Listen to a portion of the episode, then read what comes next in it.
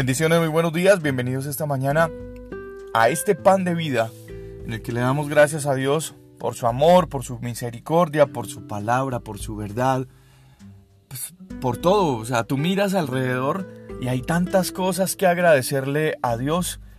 Tú miras a, en, en el entorno tuyo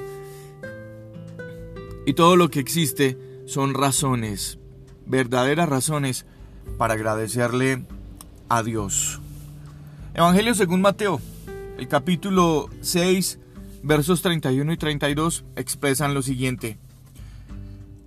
No se afanen diciendo qué comeremos o qué beberemos o qué vestiremos, porque los gentiles buscan todas esas cosas, pero vuestro Padre Celestial sabe que tenéis necesidad de todas esas cosas.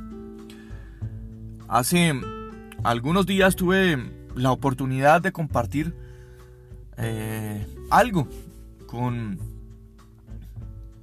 con una pareja de niños que estaba a la salida de, de un supermercado. Y mirando la situación de ellos pues eh, Dios puso en mi corazón compartir algo con ellos y había un, un niño más grande que el otro.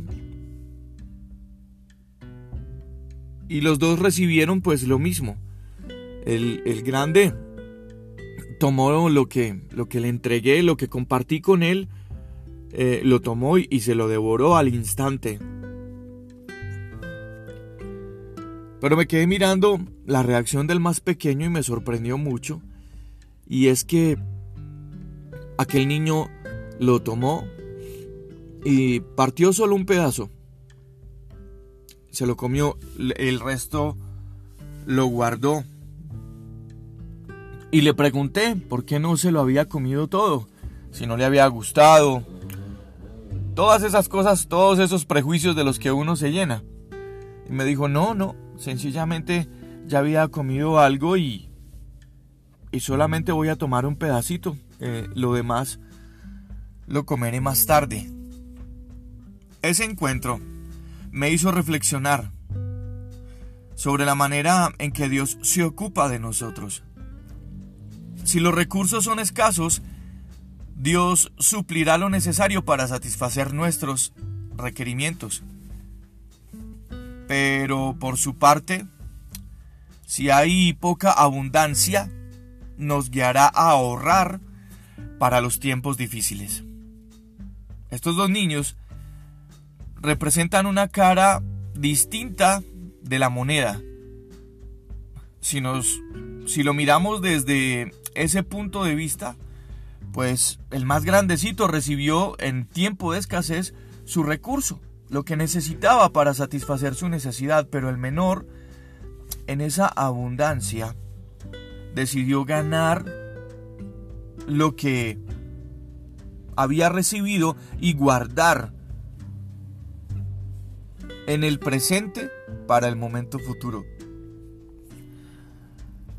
La Biblia, las escrituras, la palabra de Dios nos cuentan esas verdades y nos revelan además que Dios no solo provee en tiempos de necesidad, sino que también instruye a aquellos que poseen en abundancia los instruye para compartir con los que requieran ser cobijados y ayudados.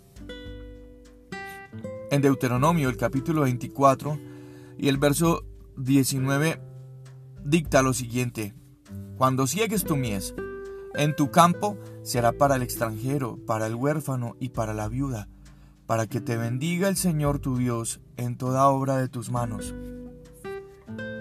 La palabra de Dios es sabia, no se equivoca y nos instruye de esta manera, trabajemos mientras podamos, ahorremos lo que esté en nuestras manos, en abundancia compartamos con otros y confiemos siempre que en cualquier circunstancia Dios estará, Dios estará allí para suplir nuestras necesidades. Sabemos, naturalmente sabemos que Dios es el dueño de absolutamente todas las cosas y que como en el versículo que leímos al comienzo de esta reflexión, el de Mateo, Dios sabe, Dios sabe que es nuestro Padre Celestial, Él sabe que nosotros tenemos necesidades de todas estas cosas. ¿De cuáles cosas? Él sabe que tenemos necesidades de, de comida, de vestido. Dios sabe cuáles son nuestras necesidades básicas. Es más, antes de que salga la palabra de nuestra boca, Él ya la conoce. Así que, esta mañana, este pan de vida nos hace reflexionar y mirar varios puntos sobre este tema. Muchos. ¿Cómo asumimos nuestra necesidad desde la escasez o desde la abundancia? ¿Cómo presentamos nuestras peticiones? ¿Desde el dolor o desde la gratitud? ¿Cómo recibimos las bendiciones de Dios? ¿Cómo las administramos? Todo eso, todo eso nos sirve para realmente disfrutar las bendiciones de Dios para nosotros, todas las que Él tiene porque es nuestro Padre y sabe de qué cosas tenemos necesidad. Bendiciones para cada uno de ustedes. Yo soy Juan Carlos Piedraíta y este es el pan de vida. Un abrazo, cuídense mucho.